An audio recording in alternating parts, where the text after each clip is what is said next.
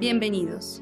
Les habla María Paulina Jaramillo y esto es La Música se habla, un podcast de la sección de música de la Sugerencia Cultural del Banco de la República de Colombia. En el programa de hoy hablaremos con Lucas Saboya. Yo considero que Colombia es uno de los países que tiene unos públicos eh, más, eh, más chéveres, digamos.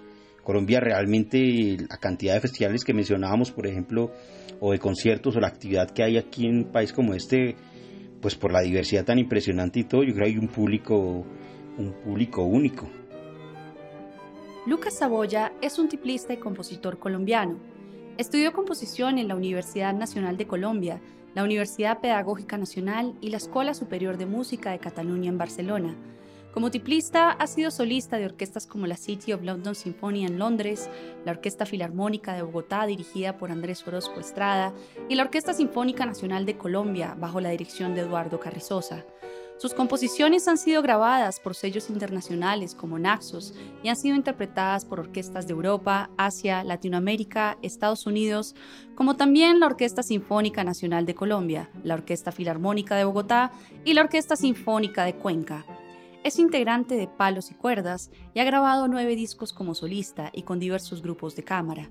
Actualmente es docente en las áreas de tiple y composición en la maestría en música de la Pontificia Universidad Javeriana en Bogotá, en la maestría en músicas colombianas de la Universidad del Bosque y en la licenciatura en música de la Universidad Pedagógica y Tecnológica de Colombia en Tunja. En el programa de hoy hablaremos con Lucas Saboya sobre su trayectoria como intérprete y compositor de música andina colombiana, la nueva mirada que le ha dado al tiple expandiendo sus posibilidades de acción en el campo musical y su trayectoria como integrante de Palos y Cuerdas. Bienvenido Lucas Saboya. Hola, un saludo para todos. Muchas gracias por la invitación. Bueno, comenzaste tu formación musical en la Escuela de Música de Tunja, pero no precisamente tocando tiple. ¿Cómo fue ese proceso de exploración musical hasta llegar al tiple?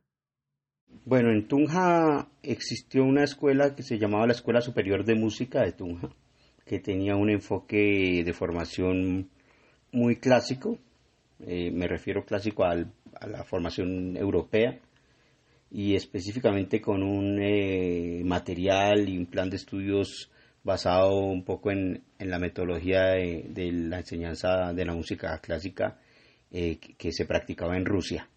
Esto porque los fundadores o las personas que estaban a cargo de esta escuela, pues varios, algunos estudiaron en Rusia o tenían este modelo pedagógico. Entonces, como yo soy de Tunja, pues como muchos de los eh, habitantes de esta ciudad, pues me vi beneficiado de esta maravillosa escuela que tenía además un nivel muy, muy alto en la formación de músicos. Por eso ingresé a la música.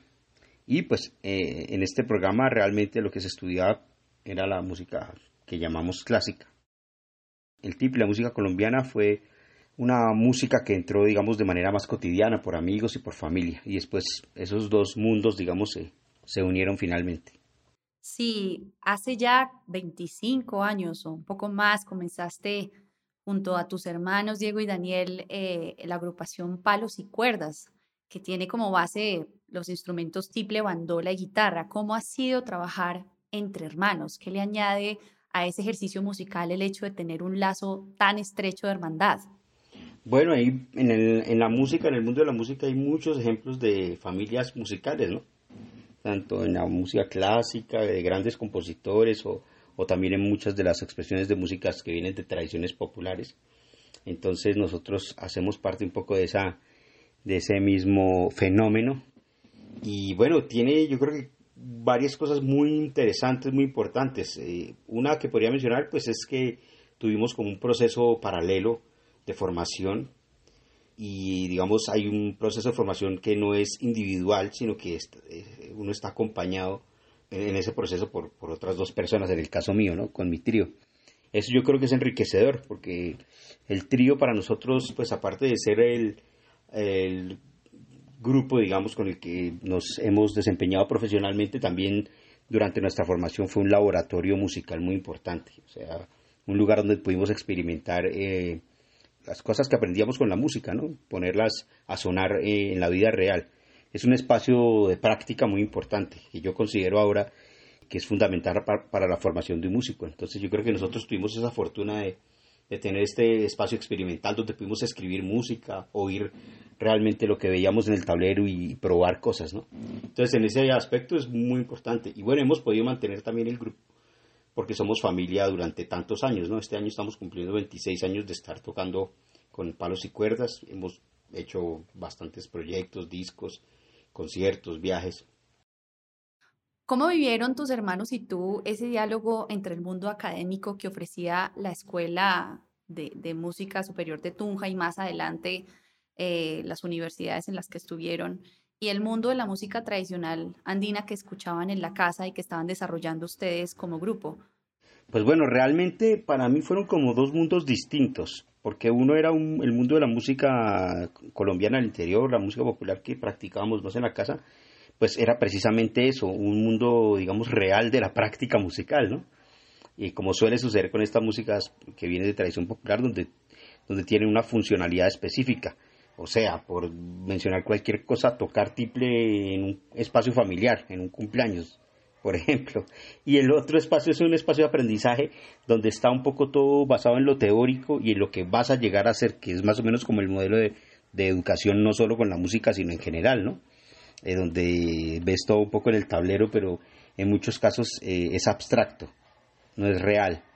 Entonces, o por lo menos no tienes, eh, o sí real, pero no tienes, digamos, la práctica como sí sucede con estas otras músicas. Entonces realmente eran como dos mundos que después fuimos como empatando, ¿no? Y una cosa le iba aportando a la otra, ¿no? El mundo de la música popular. Entonces yo en general lo vi como dos caminos hasta cierto momento, pero que de todas maneras se iban retroalimentando.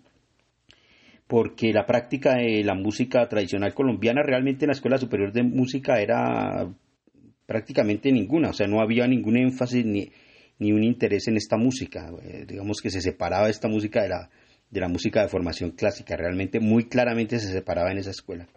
Entonces era más una lucha, digamos, de nosotros por, por unir esos dos mundos, ¿no?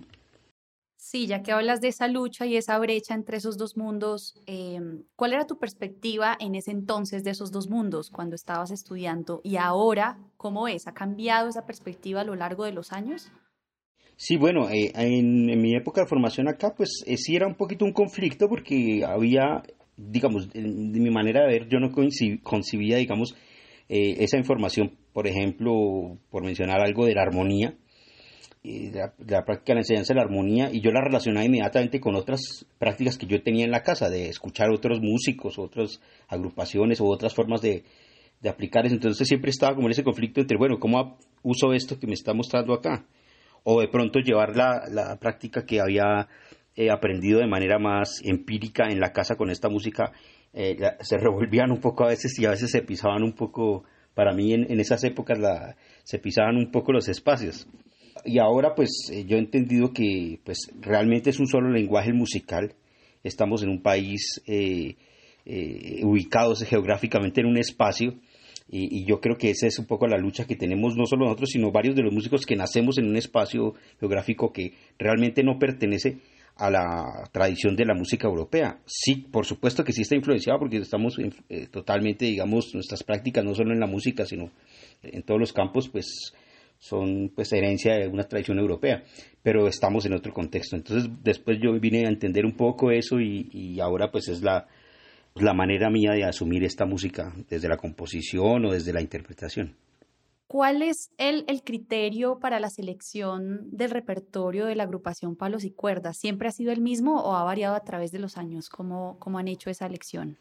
Bueno, nosotros eh, hemos tocado mucha música, especialmente pues la que eh, pertenece a este contexto de la música instrumental del interior colombiano, desde que llevamos eh, trabajando hace 26 años. Eh, hemos trabajado la música de los compositores, de los arreglistas y de las agrupaciones más importantes de este, de este medio. Música de Adolfo Mejía, de Calvo, de Gentil Montaña.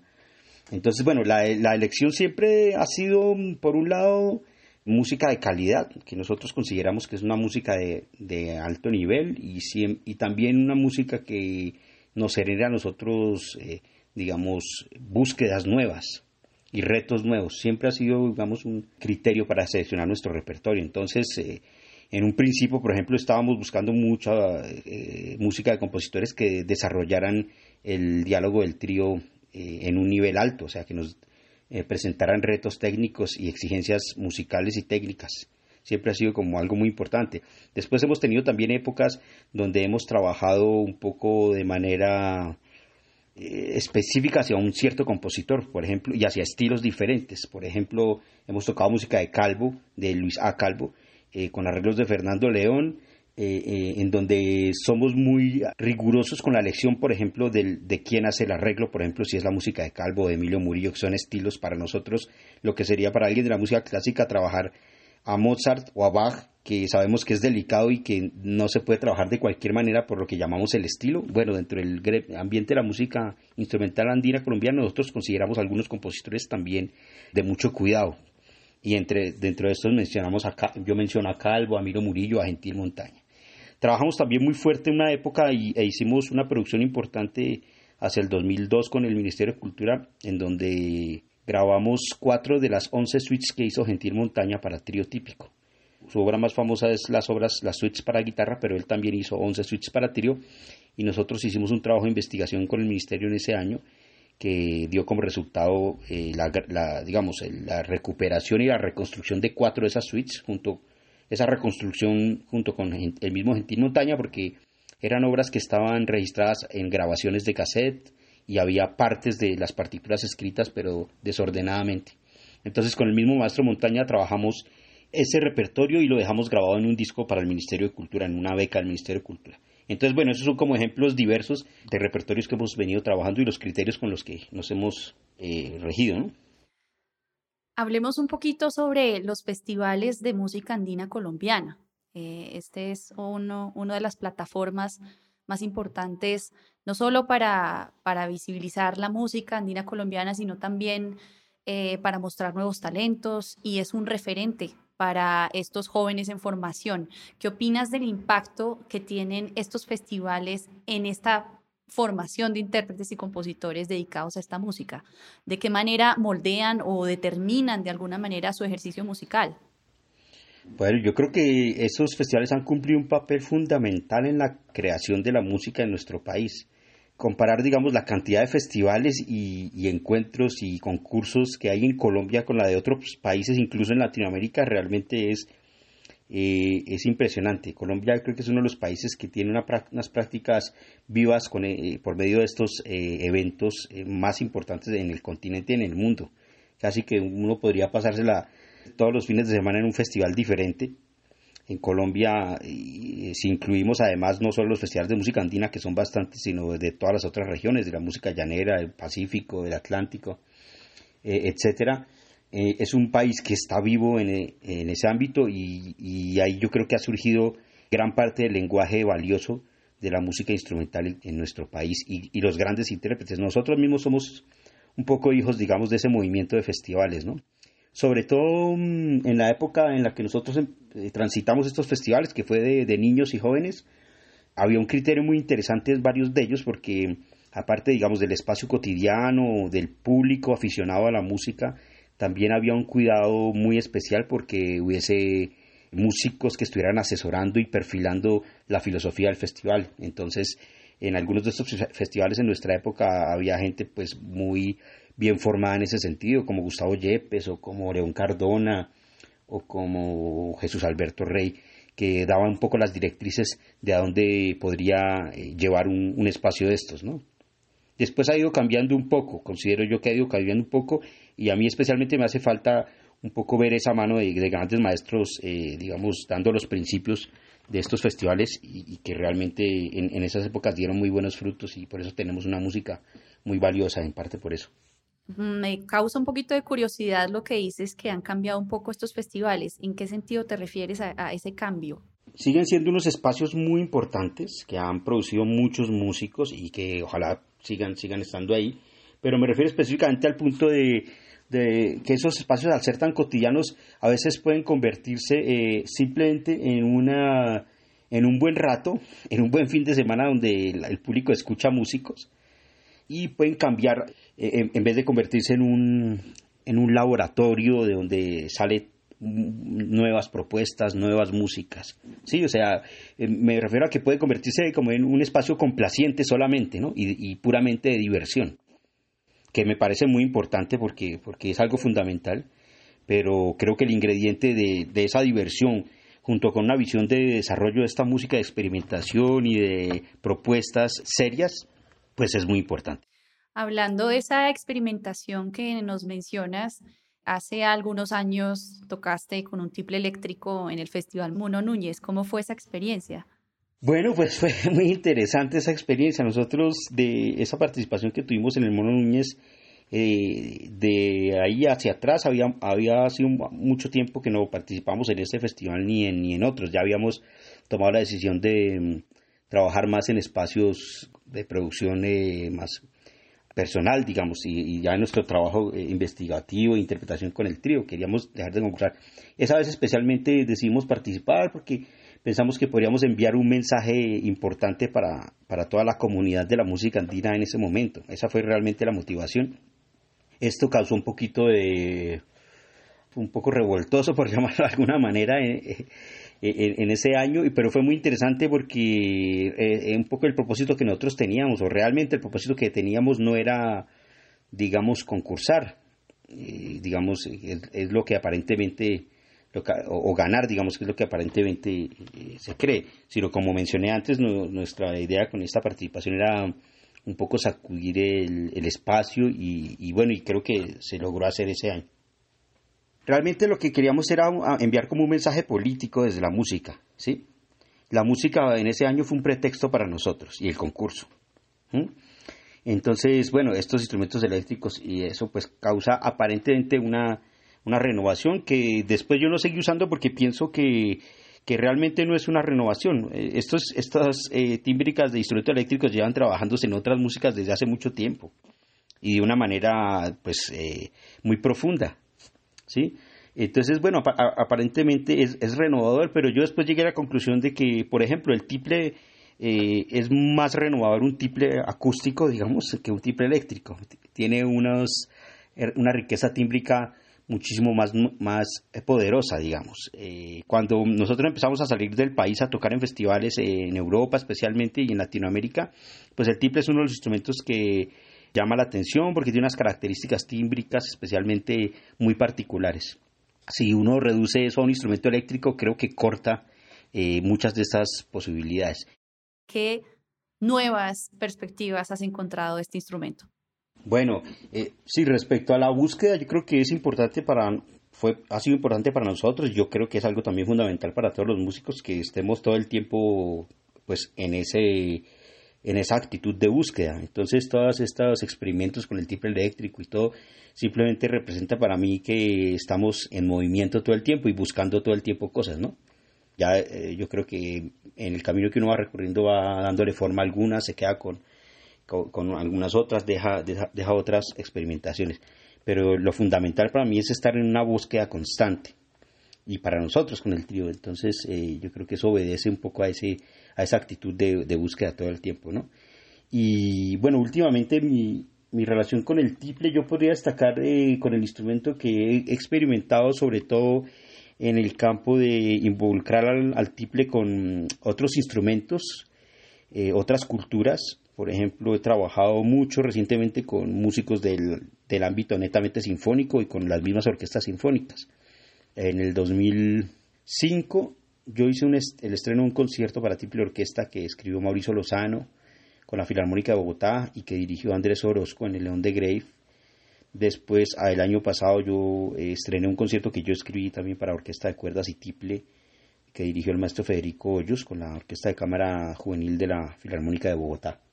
Y he trabajado con músicos violinistas, con Alexis Cárdenas, un venezolano, hice un disco de violín tiple, con Edwin Colón Sayas. Bueno, eh, también hizo un disco eh, que se llama Cita en París, eh, allá en París con un vibráfono, violín, que fue el mismo Alexis, y con trabajo y el tiple.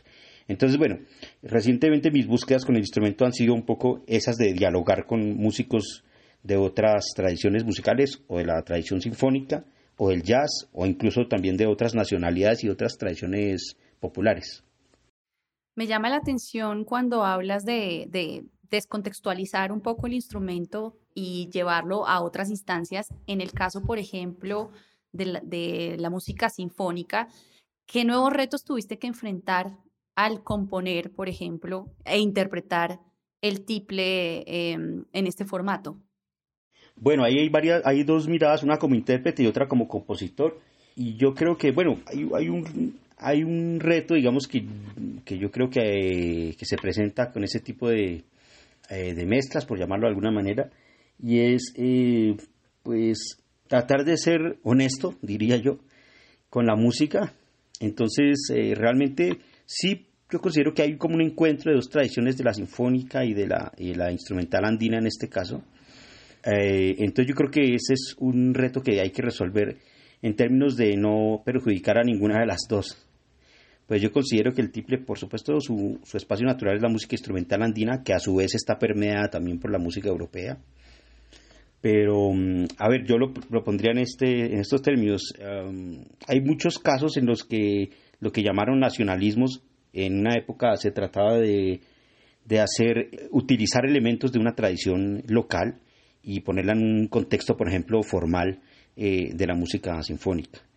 Esa es, por ejemplo, una de las opciones. Eh, yo no estoy tan de acuerdo con eso porque me parece que agrede un poco el lenguaje natural de la tradición local. Pero lo, otro que hay que resolver es lo que pasa al revés también, de vuelta, y es eh, no ver este tipo de repertorios como un repertorio como chauvinista o, nacionalista, ¿sí? O sea, eh, donde, como llaman a veces, por ejemplo, vamos a vestir de gala el tiple. Eso lo, lo encuentro un poco provinciano, por llamarlo de alguna manera. Entonces, este conflicto que viene de lado y lado, es, yo creo que eh, entonces hay un punto medio que hay que encontrar allí. O sea, eliminar el complejo pero tampoco eh, ser chauvinista. Un poco es un punto de equilibrio. Y yo creo que eso es difícil de lograr. Sí, también mencionabas tu colaboración y amistad con el violinista Alexis Cárdenas. ¿Cómo se dio ese encuentro entre ustedes dos? Y bueno, Alexis eh, toca con el grupo Recoveco, eh, que es un grupo de música de tradición venezolana, pero que también hace música tradicional de Latinoamérica. Eh, nosotros conocimos, eh, me refiero a nosotros, mis hermanos y yo, con el trío conocimos este grupo en un concierto en Luis Ángel Arango que fuimos a verlos y después en un espacio informal de una tertulia eh, compartimos allí, tocamos, hicimos, pues, hicimos parranda, digamos, como llaman, musical y ahí intercambiamos la música con Alexis. Alexis conoció el trío de nosotros en, en, esa tertulia, selló un disco que ya habíamos grabado, eso fue como en el 2002, 2001, 2002 y después él volvió, escuchó la música, eh, le gustó el trío y, en, una, en un regreso de él a ser solista con la Sinfónica nos escribió y desde ahí empezamos a hacer algunas colaboraciones. Y de ahí para acá pues hemos tenido una, una amistad bastante cercana. Yo después, muchos años después ya grabé un disco a dúo con él, como te dije, y él también participó en mi proyecto de, de cuarteto, de cuarteto con vibráfono, tiple y contrabajo y violín. Sí, hablemos un poquito de ese cuarteto. ¿De qué manera los miembros de, esta agrupación, Lucas Saboya Cuarteto, que claramente son provenientes de diferentes orígenes y culturas, han transformado la manera en la que interpretas y compones música? Eh, sí, bueno, yo estaba interesado desde las épocas de la universidad en trabajar con eh, el aspecto tímbrico especialmente. Eh, cuando hay desarrollo de estas músicas de tradición popular, yo creo que en muchos casos hay una prevalencia, digamos, o una mirada un poco inmediata sobre el, desarrollo de la armonía. Entonces, muchas de las músicas de tradición popular, eh, digamos, que se dicen desarrolladas o evolucionadas, esto lo digo entre comillas, se refiere mucho al aspecto armónico, que para mí es muy importante, pero que no es el más importante y no es el único. Entonces yo siempre tuve un interés por eh, explorar por supuesto a nivel armónico también y melódico, pero también creo que el recurso del, eh, del timbre, la mezcla de timbres es algo pues que podía aportar mucho eh, y que yo quería experimentar. Entonces, desde hace muchos años venía con la idea de grabar con un vibráfono, que es un instrumento que parece que tiene unas características también tímbricas y unas posibilidades armónicas y melódicas interesantes, y, y con el violín. Entonces, eso lo, pues, lo estaba como eh, pensando desde hace mucho tiempo y, la oportunidad que me dio eh, la vida para hacer eso fue mientras yo estuve viviendo en Barcelona, que fue en 2014 y 2015. Estuve haciendo unos estudios allí y allí logré, digamos, eh, escribir o decidí escribir esta música para este cuarteto que venía, que venía pensando muchos años atrás. Entonces, bueno, Alexis ya tenía yo una amistad con él y bueno, y además, pues evidentemente era un, un privilegio, como siempre, tocar con él porque es una figura muy importante, un profesional de un nivel altísimo. Y allá conocí a los otros dos músicos del cuarteto, que son un catalán que se llama Roger Santacana, un muchacho muy joven que está sobre todo en el medio del jazz, y eh, un contrabajista argentino, pero que vive hace muchos años también allí en Barcelona. Entonces, bueno, finalmente ahí se encontraron pues cuatro, cuatro nacionalidades distintas, son Venezuela, Argentina, España o Cataluña y Colombia, y todo, digamos, alrededor de mi propuesta desde la música colombiana andina, porque lo que grabamos en definitiva fueron pues pasillos, bambucos, guabinas, este tipo de música, por supuesto con algunos elementos externos pero básicamente es música colombiana del interior. Con palos y cuerdas tocaste música andina colombiana en una de las salas más importantes de jazz y música improvisada en Ámsterdam. Eh, ¿Cómo fue la recepción de esta música por parte del público amante del jazz y culturalmente tan diferente al colombiano? Sí, bueno, pues eh, Holanda especialmente yo creo que tiene una apertura no solo en, lo artístico musical, sino en, general en su vida, digamos, un país que tiene una apertura tremenda. Nosotros estuvimos allí por invitación de la radio pública holandesa en el año, creo que fue 2009, si no estoy mal. Y bueno, y esa radio grabó el concierto. Esto fue por intermedio de del director de una serie que se llamaba Cuerdas del Mundo que hacían allí eh, en, este teatro que se llama el Beam House, como tú dices, que es un escenario pues muy importante especialmente para el jazz, pero pues también llegan expresiones como el flamenco o, tradiciones que podrían, digamos, entrar en ese mundo de la música popular. Entonces, pues fue muy interesante. Esta música realmente eh, es, es, desconocida en muchos, en muchos lugares. Este es un proceso que se ha cocinado aquí en Colombia y, sorprende mucho afuera porque pues primero porque hay un estigma, sobre el país, como siempre pasa en muchos casos donde si hablamos de Argentina, entonces la gente piensa en tango, si hablamos de Colombia piensa en el trópico solamente y en la música, digamos, costeña. Entonces es un poco, así un poco clandestino. Entonces sí es, eh, sorprende un poco que haya un desarrollo, desarrollo alto, digamos, y es una música realmente nueva para la gente pues que no la conocía. Entonces, sí fue muy interesante. Desde la sorpresa del mismo director artístico, que es el, uruguayo Gustavo Pasos, eh, que es un conocedor de muchas tradiciones musicales, incluso a fondo, pero eh, fue, fue, digamos, sorpresivo para él y para el público también. En este momento eres un embajador de la música andina de cuerdas.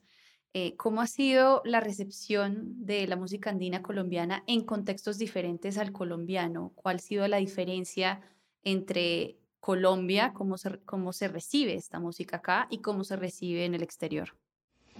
Bueno, yo creo que mm, como pasa con muchas cosas, pues eh, hay una serie de prejuicios dentro de Colombia ya que tenemos adquiridos respecto a unas músicas o a otras o a ciertas cosas, ¿no? Entonces, a, veces tenemos una mirada prejuiciosa nosotros mismos, uno mismo dentro de una tradición, o, otros músicos dentro de otra tradición, digamos, que no pertenezcan, por ejemplo, en este caso a la andina. Entonces, hay una, una serie de estigmas también que se generan ahí, que se han creado.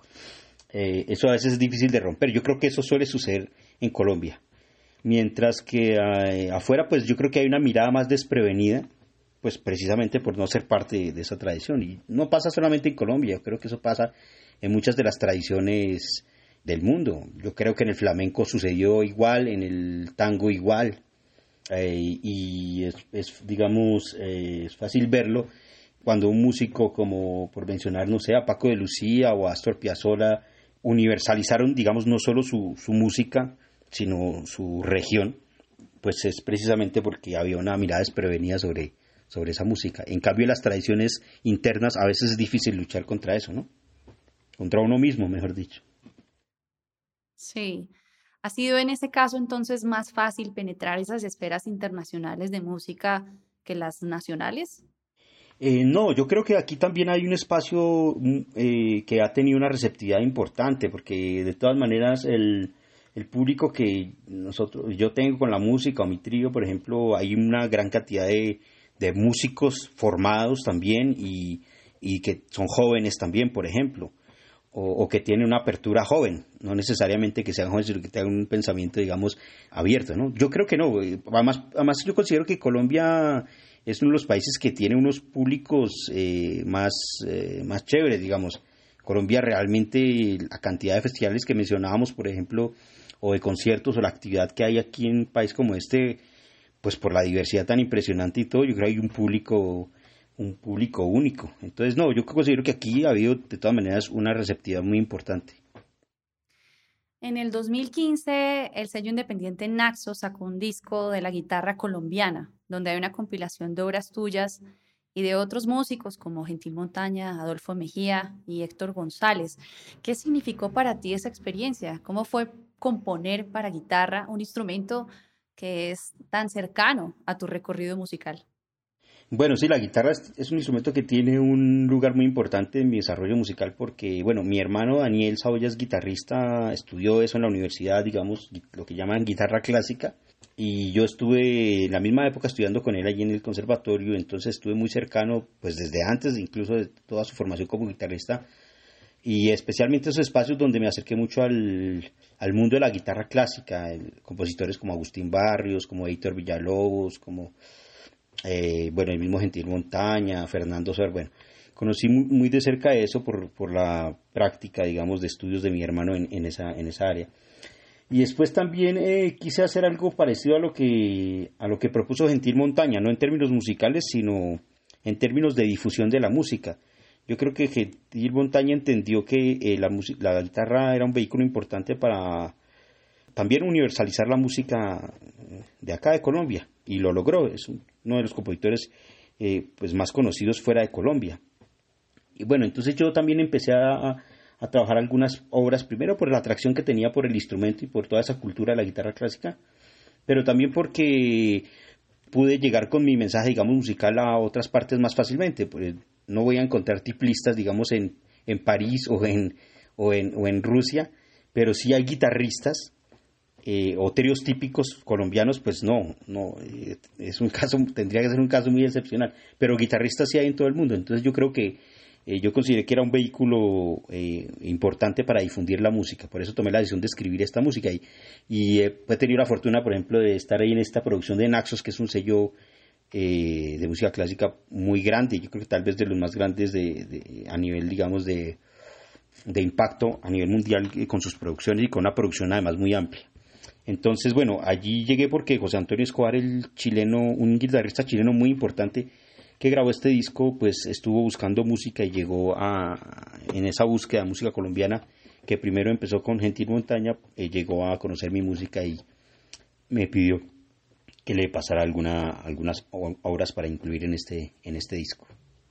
A lo largo de tu trayectoria, ya habiendo pues eh, compuesto obras para diferentes eh, instrumentos, formatos, etcétera, eh, ¿los retos que tenías en tu ejercicio como compositor han cambiado a través de los años? ¿Son diferentes ahora?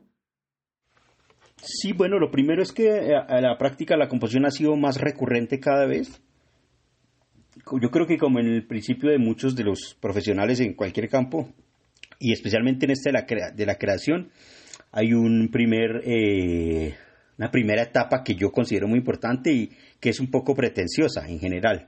Eh, yo creo que todos los jóvenes somos pretenciosos, eh, pero eso es muy importante porque es un motor motivacional pues que puede hacer que eso llegue lejos, ¿sí? Aparte, y yo creo que eso va cambiando, se va regulando un poco, pero en el caso mío, pues sí la producción ha sido mayor, he tenido también más eh, búsquedas un poco, yo trataba de que sean naturales, ¿no? Que no sean eh, como poses eh, de compositor, digamos como pretenciosas precisamente, sino que sean naturales, tratando de ser honesto, o sea, de manejar un lenguaje que realmente me interese. Esa música puede ser en trío típico, guitarra clásica, o con este cuarteto con músicos de otras tradiciones, o con la orquesta, o con la orquesta que recientemente he hecho, he hecho cosas. ¿Cómo es un día típico tuyo haciendo música? Bueno, en pandemia, porque es, eh, ahora es diferente en pandemia que, en una situación normal. Eh, yo eh, en una situación normal estoy trabajando aquí en la UPTC, en Tunja. Yo soy profesor de la licenciatura de música de la UPTC. Aquí estoy, digamos, dirigiendo la cátedra de tiple, que yo mismo empecé, digamos, a crear y que está fortaleciendo junto con los estudiantes. Entonces, bueno, dedico pues parte, de, mi, de, mi, de mi vida musical a, ser docente allí. Eh, y también, bueno, eh, estoy todo el tiempo con el trío o yo solo ideando, pensando, haciendo proyectos de, de diferentes con diferentes objetivos. Algunos eh, pueden ser planear discos o, componer música o, escribir mis partituras o publicaciones. Digamos, todo el tiempo estoy tratando de estar activo en ese ejercicio musical.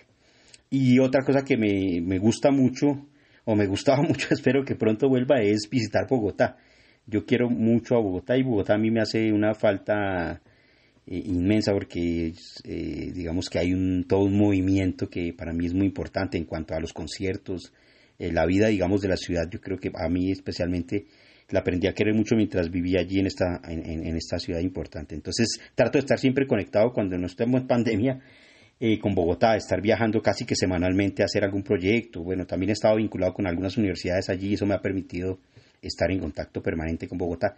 Y en pandemia, bueno, pues aquí en la casa yo tengo un día muy cotidiano.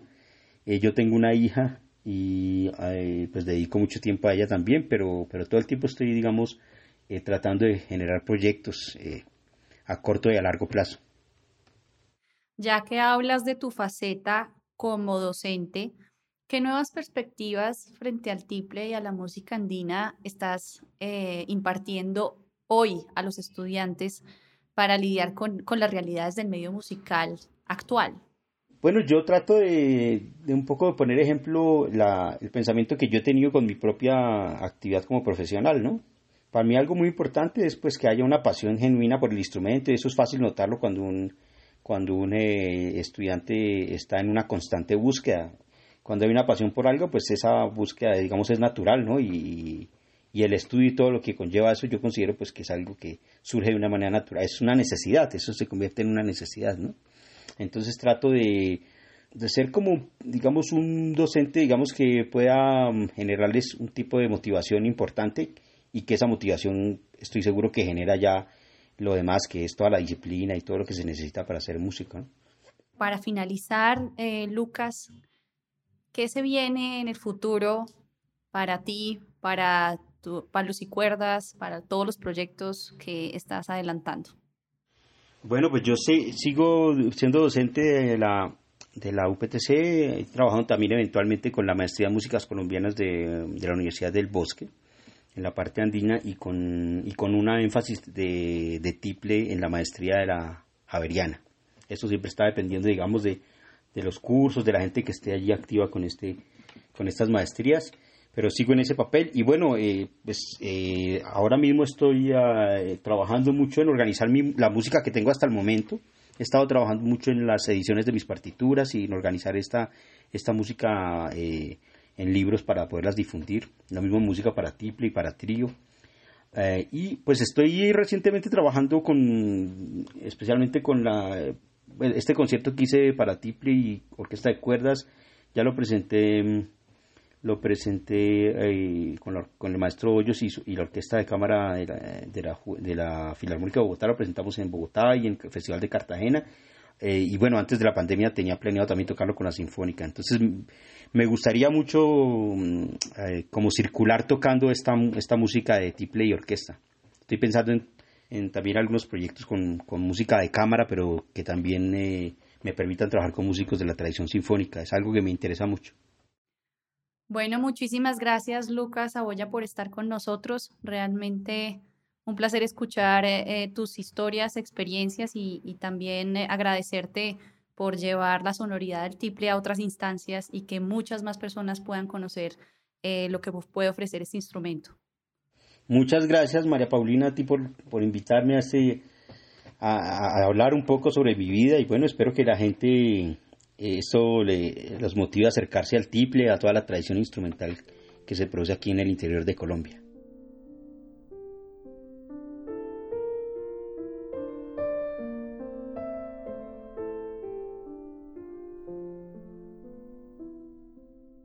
La actividad cultural del Banco de la República está en la página web www.banrepcultural.org. Síganos en Facebook como Sala de Conciertos Luis Ángel Arango y en Instagram, Twitter y YouTube como Banrep Cultural. La Música se habla es una producción de la sección de música de la Subgerencia Cultural del Banco de la República de Colombia. La música de este podcast es parte del trío Opus 32 de la compositora colombiana Amparo Ángel, interpretado por el Swiss Piano Trio, grabación que hace parte del disco Compositores de Nuestro Tiempo, volumen 2, editado y publicado por el Banco de la República. Mi nombre es María Paulina Jaramillo. Hasta una próxima ocasión.